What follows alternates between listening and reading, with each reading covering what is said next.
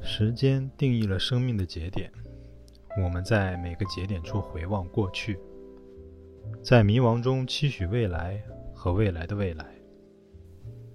我们常以为的一切以及生命的意义，在更多的经历后变得不堪。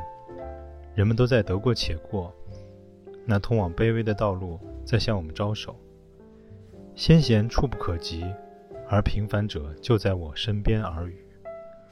但困难从来不是选择，而困难是绝不妥协。那是一种品质，那种品质需要思辨与行动的能力，是追求真的一种本领。而从此刻起，我们就该锻炼这种本领，直到发现我们成为自己生活的主人。二零一九年过去的很快，我相信二零二零年易逝。我们抓不住时间的流逝。但可以在记忆中品味值得回味的美好。